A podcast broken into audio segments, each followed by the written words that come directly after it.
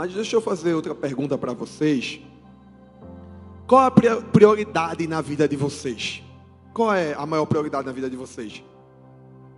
Escutei Jesus.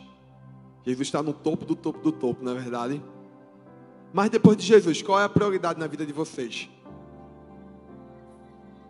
Jesus novamente. amém, amém. Alguém falou aqui família, né?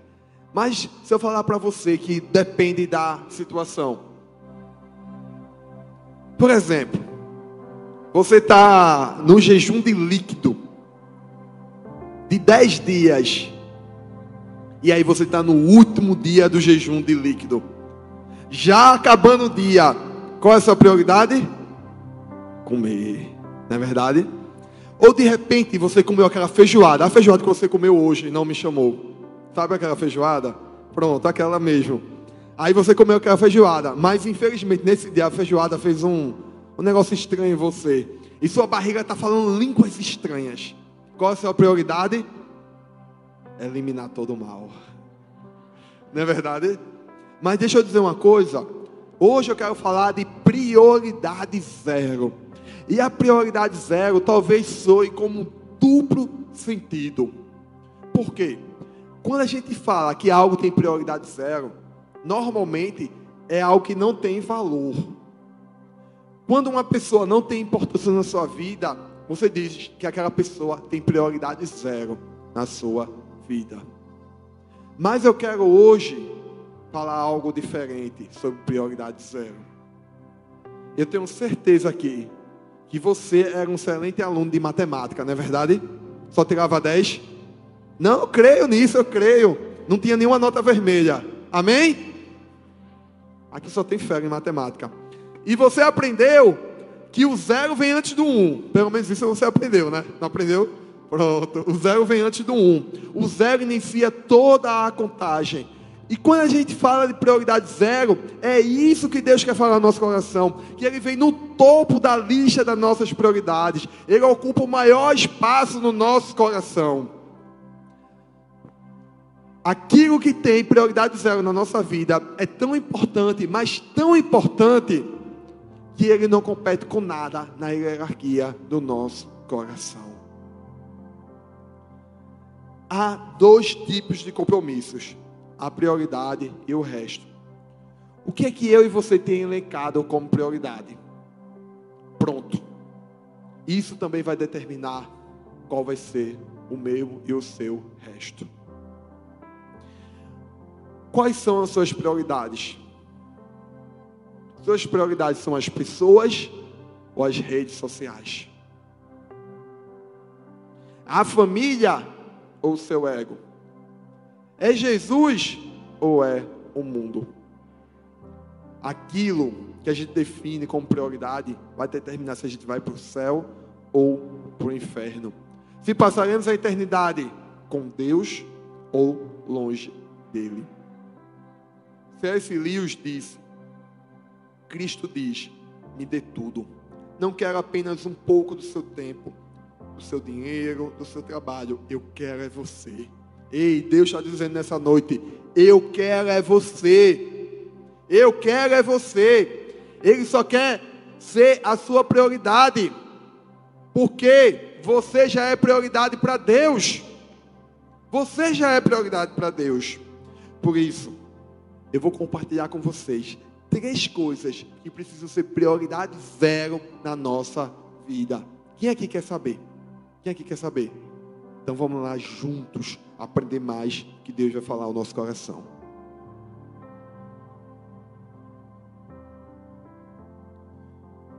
Intimidade com Deus é prioridade zero. No livro de Tiago, capítulo 4, ao versículo 8, diz assim: Aproximem-se de Deus e ele se aproximará de vocês. Pecadores, limpe as mãos, e vocês que têm a mente dividida, purifiquem o coração. Palavra forte.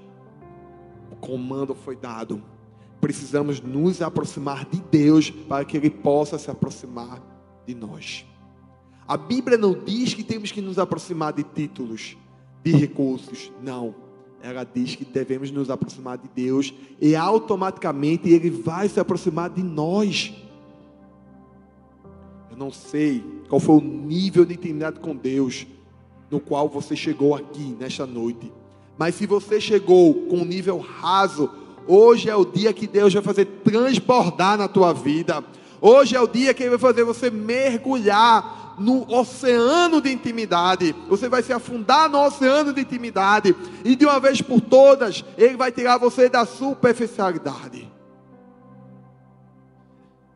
Algumas pessoas dizem que já ouviram falar de Deus. Outras dizem que conhecem a Deus, mas poucos podem dizer que são íntimos de Deus. Não é verdade? Você pode concordar comigo ou não, mas eu creio que você vai concordar que o nosso ciclo de relacionamentos é bem extenso. A gente conhece muitas pessoas na nossa vida, não é isso? E ao longo da nossa vida, a gente tem os amigos íntimos, os amigos próximos, os colegas e também os conhecidos. E será que a gente contaria um segredo do nosso coração para um amigo íntimo? Contaria, não é verdade? Agora, você revelaria algo que está dentro do seu coração, um segredo para um conhecido? Provavelmente não. Por quê? A gente só revela os nossos segredos para quem a gente tem intimidade e confiança. Agora, uma pergunta para mim e para você. Eu quero fazer nessa noite. Será que Deus nos contaria os seus segredos? Será que eu e você faríamos partes dos amigos íntimos de Jesus ou seríamos apenas conhecidos? Se sua resposta for não, eu quero fazer um convite muito especial para você. Eu quero te convidar a ter, a, a colocar a sua intimidade com Deus como prioridade zero na tua vida. Ter intimidade com alguém é conhecer essa pessoa, é passar tempo com ela, é saber o que ela gosta, o que ela quer. E ter intimidade com Deus não é diferente, é passar tempo com Ele é passar tempo orando, é passar tempo lendo a palavra, é passar tempo ouvindo a sua voz. O que é que você tem feito quando você se acorda? Ido, ido logo para o Instagram, para o WhatsApp? Ou buscando Ele primeiramente? Deixa eu dizer uma coisa para você. Quando a gente tem intimidade com Deus, nós somos mais fortes nós ficamos mais preparados para enfrentar as batalhas da nossa vida. Às vezes a gente não vence as batalhas, sabe por quê? Porque falta intimidade com Deus. Ele quer te dar um comando, quer te dar orientação, mas aí você não está permitindo, porque você não está buscando a Ele. Você fica sem sua bússola, sem seu GPS, sem seu Waze. Aqui Ele vai te guiar para o caminho correto. Dr. John MacArthur disse assim: a maior intimidade do cristão com Deus ocorre quando os pensamentos do Senhor substituem os nossos e então mudamos o nosso comportamento de acordo com a mente de Cristo.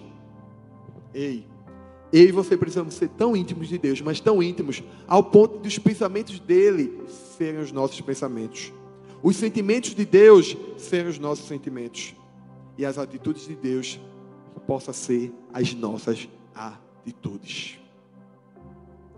Deixa eu contar uma história para vocês. Robert Tom havia escrito 30 livros de cunho motivacional e queria imprimir para espalhar entre os cristãos da África. Para isso, ele precisava de 2 mil dólares para que sua gráfica começasse a funcionar.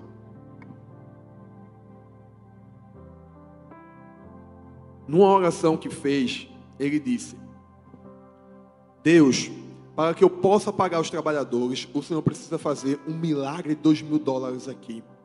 E ele sentiu, ele sentiu se, como se Deus respondesse: Já não tomei conta de você antes, então por que você não começa por me louvar?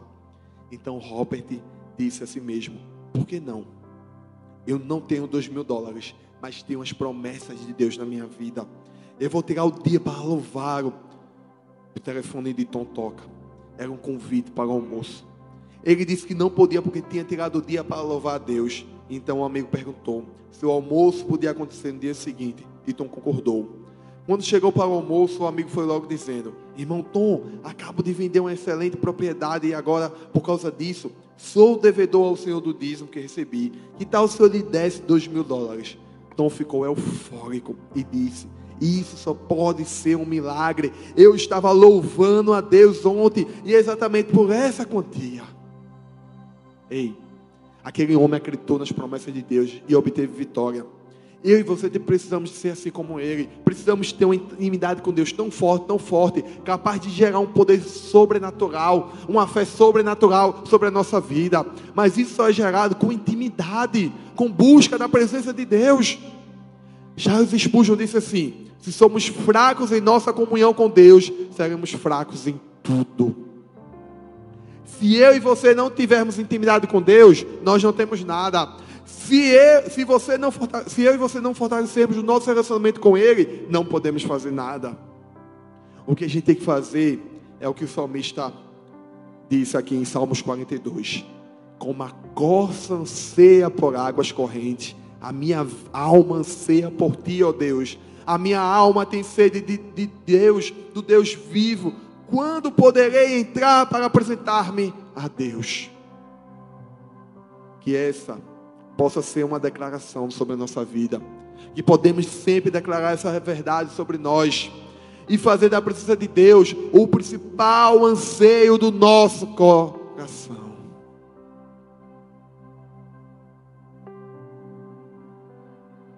Serviço do reino é prioridade zero.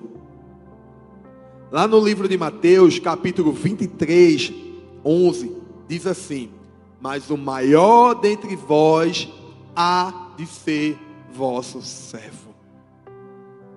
Essa palavra é um trecho bastante importante, porque ela faz parte da última mensagem pública de Jesus. As duras palavras de confronto de Jesus espantaram muita gente, porque as pessoas tinham os fariseus como modelo de retidão, e essa palavra era justamente para os fariseus. Os fariseus, eles tinham um modelo errado de ministério. Para eles, ministério era impor leis e colocar mais peso sobre os fardos das pessoas. Ou seja, eles eram mais severos com as pessoas do que com eles mesmos. Mas Jesus ele veio para aliviar os fardos, para tirar os pesos. E se Jesus era o maior modelo de serviço, nada melhor do que ele para deixar um legado na área do serviço. Os fariseus mandavam, mas não participavam. Eles eram ditadores religiosos hipócritas e não líderes espirituais. E se você não sabe, o nome fariseu vem do termo que significa separado. Os fariseus eram pessoas separadas.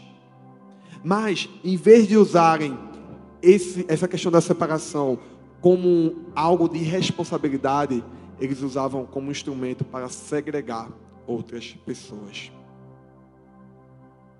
Agora, a dura realidade é que ainda existem pessoas assim. Ainda existem pessoas dentro das igrejas que são assim. Pessoas que acham que são melhores que o próximo, que o outro, só porque tem um cargo, um título, faz isso ou faz aquilo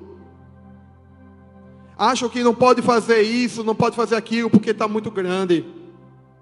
Mas eu sei e eu creio em nome de Jesus que aqui na igreja do amor não tem ninguém assim. Não tem, porque todo mundo aqui é servo. Todo mundo aqui é servo, assim como Jesus foi. Amém? E Deus nos separou para servi-lo e não para sermos servidos. Deus nos separou para ser um modelo de bondade, um modelo de amor e não um modelo de soberba. E deixa eu dizer uma coisa muito importante, mas muito importante mesmo. no reino de Deus, o maior privilégio não são os dons, não são os cargos, não são os títulos, não são as posições, não são os talentos. O maior privilégio é poder servir a Deus e às pessoas. Acho que você não entendeu. O maior privilégio no reino de Deus é poder servir a Deus e às pessoas. Não tem privilégio maior. Eu posso perguntar a um líder de célula aqui, ele vai me dizer que é. Não é verdade, líderes de célula? Não é verdade? Posso perguntar a um voluntário aqui. O maior privilégio é poder servir a Deus e as pessoas, não é verdade? E alguns fariseus, eles achavam que o sucesso significava aplausos das pessoas, reconhecimento. Mas na verdade, o maior sucesso que a gente pode ter é agradar a Deus, é agradar o nosso Senhor. Os fariseus eles usavam a religião para atrair atenção para si e não para glorificar a Deus. Eles pensavam que status social era algo glorioso, magnífico, grande. Por isso que eles buscavam os melhores lugares nas sinagogas e nos jantares públicos. Mas sabe de uma coisa? Para Deus nada disso valia. Nada disso valia. Porque não é o lugar que você ocupa que mostra quem você é verdadeiramente. Não. É o que você carrega no seu coração que mostra quem você é de verdade. Não procure ser um homem de sucesso. Não procure ser uma pessoa de sucesso. Procure ser uma pessoa de valor. De nada adianta a gente chegar lá no céu, e a gente ter sucesso aqui na terra, se a gente vai chegar lá no céu de mãos vazias. Deus aí não está preocupado se você foi um grande empresário, um grande líder, um grande médico. Não, Ele está preocupado se você foi um grande servo. Se você é um grande servo, e a verdadeira grandeza está em servir as pessoas e não ser servido. E essa grandeza, ela não pode ser criada, ela vem de Deus. Porque se a gente se exaltar, a gente vai ser humilhado. Mas se a gente se humilhar no tempo certo, Deus vai nos exaltar. Quem serve se preocupa em fazer o bem para os outros. Quem serve deixa de lado o egoísmo. Quando as pessoas servem umas, umas às outras, a igreja se fortalece, porque servir é um ato de amor. E o maior exemplo e modelo de servir foi Jesus. Porque ele, mesmo sendo Deus Todo-Poderoso, ele veio e serviu e morreu por mim por você. E salvou a minha vida e a sua vida. Não tem exemplo maior. O governo de Jesus não é mandar, é servir e servir com humildade e amor. Essa precisa ser a minha e a sua realidade. Essa precisa ser a minha e a sua prioridade. Porque você ainda não está servindo. O que é que falta para você abrir sua célula? Que é que falta para você estar servindo de alguma forma no reino de Deus? A gente precisa entender que servir a Deus e as pessoas não pode estar em último lugar na nossa vida. Na verdade, servir tem que ser a prioridade zero na nossa vida. Eu vou contar uma história para vocês.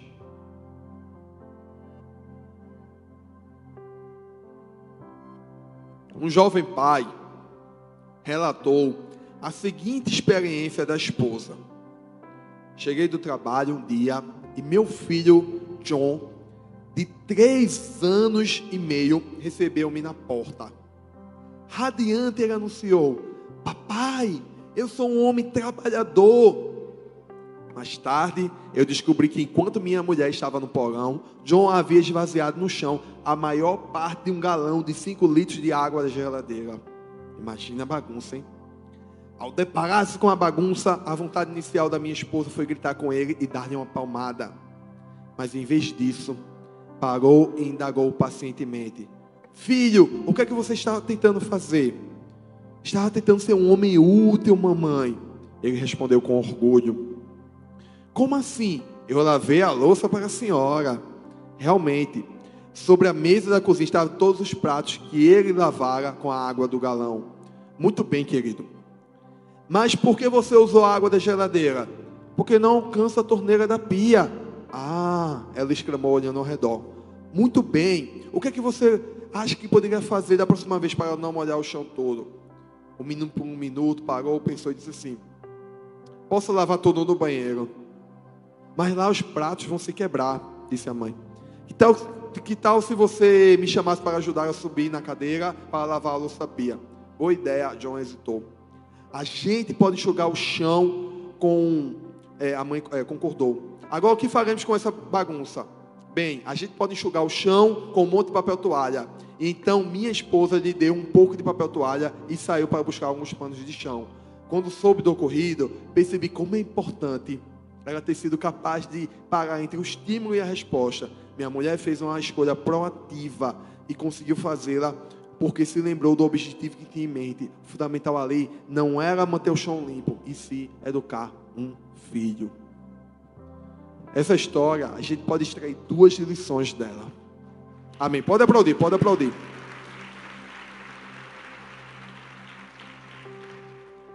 A gente pode extrair duas lições dessa história. A primeira, a disponibilidade dessa criança em servir. Mesmo não sendo especialista em lavar pratos. Até porque eu acho que não existe nenhuma criança especialista em lavar pratos com três anos. Mas essa criança, ela viu uma necessidade, a pia cheia de pratos. E ela foi lá e serviu, porque o objetivo dela era agradar o coração dos seus pais. Essa era a prioridade na sua vida. E eu te pergunto, você que ainda mora com seus pais, o que é que você tem feito para agradar o coração dos seus pais? Será que você está lavando os pratos? Será que você está lavando as roupas? varrendo a casa, ajudando teu pai e tua mãe. O que, é que você está fazendo para agradar o coração deles? Ah, pastor, mas eu já sirvo na igreja. Teu primeiro ministério é dentro de casa, é com a tua família. Que é que você está fazendo para honrar teu pai e a tua mãe? Ou teu responsável? Se um menino de três anos fez isso, imagine você. E a segunda lição que a gente pode tirar daqui é o seguinte: é que a gente aprende com essa criança que, apesar dos erros cometidos por ela, ela continuou, porque o desejo dela era servir e alegrar o coração dos seus pais. E seus pais o acolheram o suficiente para dizer: sua educação é mais importante. Muitas vezes as pessoas dizem assim: ah, eu não vou servir não na igreja porque eu não tenho capacidade. Ei, a excelência é um caminho. A, o aperfeiçoamento vem com ação. Como é que você vai melhorar se você não faz nada? Se você não serve? Ninguém nasce sabendo, a gente aprende no caminho. Ah, eu não vou abrir minha célula, não. É muito difícil cuidar de pessoas. Como assim é difícil? Alguém não cuidou de tu? Ah, tu, então você que era difícil, né? Eu não sei fazer, eu não sei falar. Deus, Ele aperfeiçoa. Eu sei disso. Muita gente não sabia falar e hoje é um grande líder de célula. E Ele vai fazer isso com você também. Mas você tem que estar disposto e disponível para servir a Deus e as pessoas. Deixa eu dizer uma coisa para você. Deus nos ama, independente de qualquer coisa, apesar de nós, apesar da nossa natureza. Mas existe uma diferença entre ser amável e ser agradável. Você deseja agradar o coração de Deus? Você tem esse desejo? Sirva as pessoas. Apacenta as ovelhas. Sirva no reino de Deus. Quer agradar o coração do Pai? Vai cuidar das ovelhas. E eu sei que tem muitas ovelhas para você cuidar. Tem muitas vidas para você cuidar. Tem uma música que diz assim: Tão, tão rápido essa vida passará. Só o que fazemos por Cristo, isso permanecerá. Importa que eu te conheça e te faça conhecido. Importa que eu não esqueça que o que importa é o teu sorriso. Priorizar o reino é se colocar debaixo da vontade de Deus. É cativar o sorriso dele. Ei, quer conquistar o sorriso de Deus? Sirva. Sirva. Coloque o serviço do reino como a tua prioridade, como a prioridade zero na tua vida. Amém?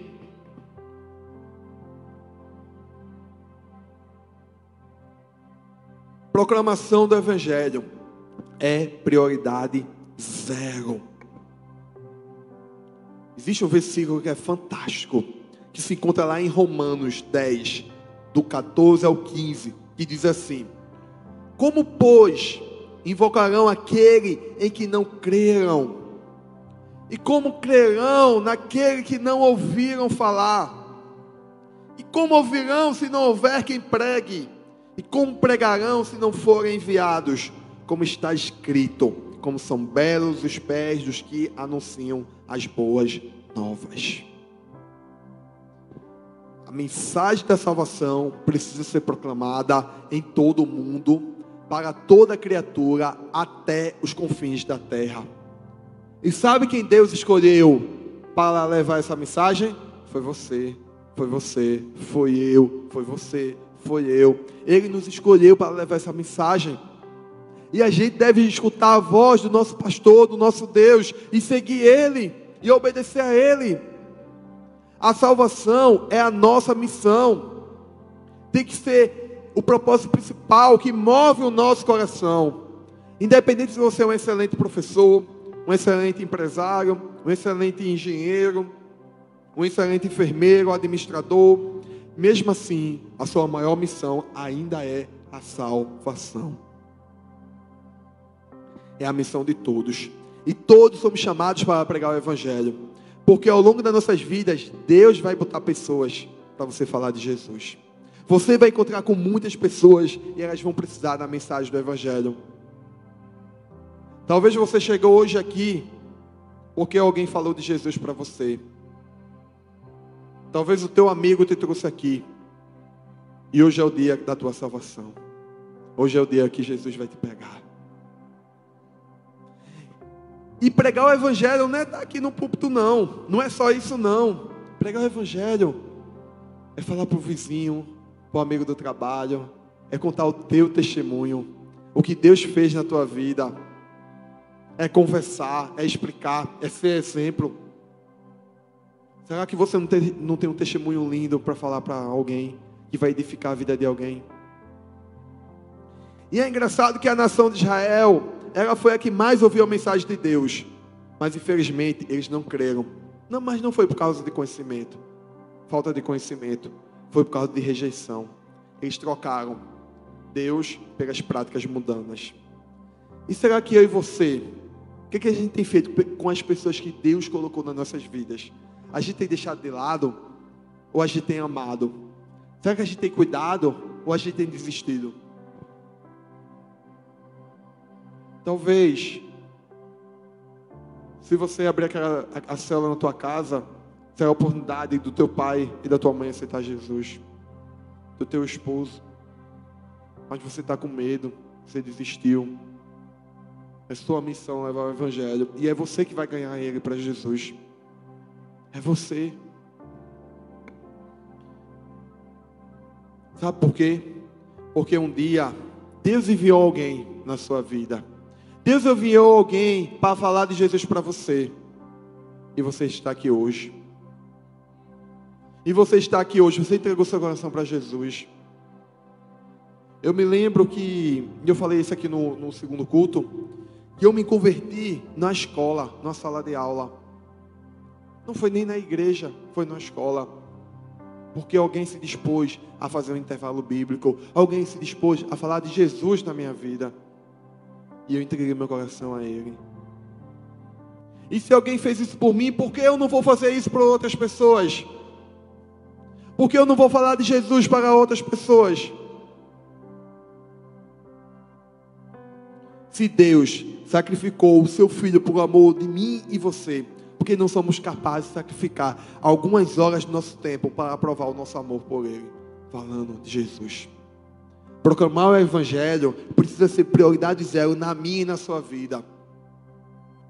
E é engraçado que o nosso país é o segundo país onde mais se usa redes sociais.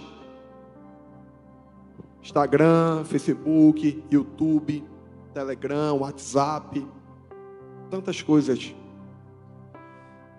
Imagina quanto tempo as pessoas gastam com besteiras nas redes sociais. Agora imagina se a gente converte esse tempo para falar de Jesus para as pessoas. Imagine quantas pessoas a gente pode alcançar. Ei, tem gente nos assistindo aqui pelo YouTube.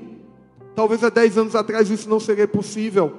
E hoje pessoas estão sendo impactadas, pessoas estão entregando a vida a Jesus. De todos os lugares do Brasil e do mundo. Porque está sendo usado de forma correta as redes sociais. O que é que você pode fazer também? Talvez você tenha um testemunho tão forte, tão forte. E chegou a hora de você falar do seu testemunho nas redes sociais. E esse testemunho vai tirar muita gente do suicídio. Pessoas, infelizmente, estão querendo tirar sua vida. Mas vai ser o teu testemunho que vai edificar e vai ser uma bênção, um canal para Jesus entrar no coração dessa pessoa. Se Jesus mandar, faça. Faça. Max Lucado disse assim: Vá para Deus com as mãos vazias, sem planos ocultos, sem dedos cruzados, nada escondido por trás das costas. Vá até Ele disposto a fazer o que quer que Ele lhe diga. Sabe o que Deus está tá querendo? Ele está procurando pessoas dispostas a falar do amor dele, pessoas que querem proclamar as boas novas, que querem falar de Jesus. E minha pergunta para você é o seguinte: tem alguém aqui disposto para falar de Jesus? Tem alguém aqui que quer falar de Jesus? Quer proclamar o Evangelho para todas as criaturas? Tem alguém aqui que quer fazer isso? Tem? Amém. Amém. É você que vai levar o Evangelho. É engraçado que no segundo culto, um professor ele se converteu quando ele disse que ficou impactado com esse meu testemunho, onde eu me converti. E eu disse a ele: Isso não estava nem na palavra. Deus me fez falar isso. E sabe por quê? Porque eu não posso alcançar as pessoas que Ele pode alcançar. Eu não posso estar ali dentro da sala de aula como Ele pode. Mas eu disse a ele: você vai ser um, um, um instrumento de Deus para falar de Jesus para essas pessoas, para os seus alunos. É assim que Deus faz. E para aquecer mais ainda o teu coração, eu gostaria de contar uma história. Mas antes eu gostaria que você ficasse de pé, por favor.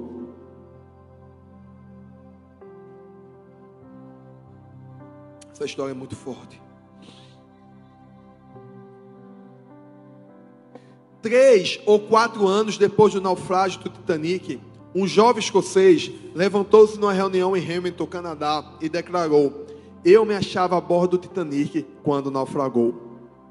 Achava-me boiando sozinho sobre uma tábua na água gelada daquela pavorosa noite, quando uma onda trouxe João Rapper de Fresgo para perto de mim ele também se achava agarrado a um pedaço de tábua.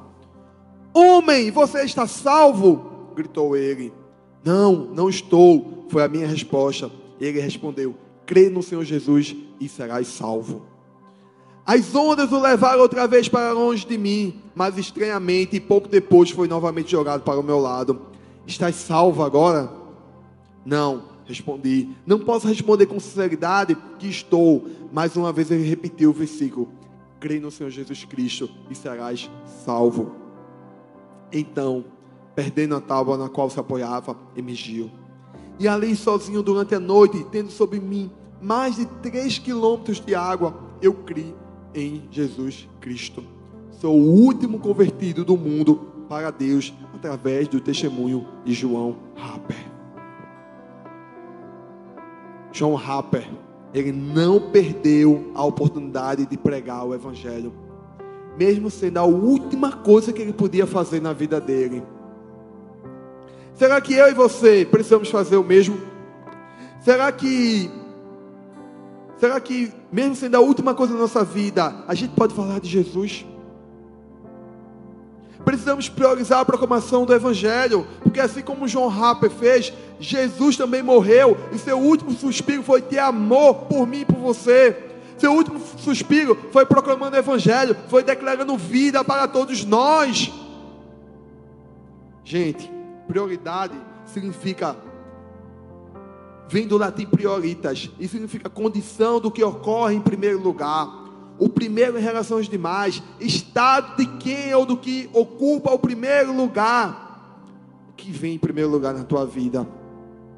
Hoje eu quero convidar você a não somente a não somente colocar o Senhor como prioridade, mas declarar como o pastor diz: Deus é o nosso tudo. Deus é o nosso tudo. E que você sempre possa lembrar de que a intimidade com Deus tem que ser sua prioridade zero. Que o serviço no reino de Deus tem que ser a sua prioridade zero. E que proclamar o evangelho do nosso Senhor para as pessoas, para a gente ganhar vidas, seja a sua prioridade zero. Então, quais são as suas prioridades?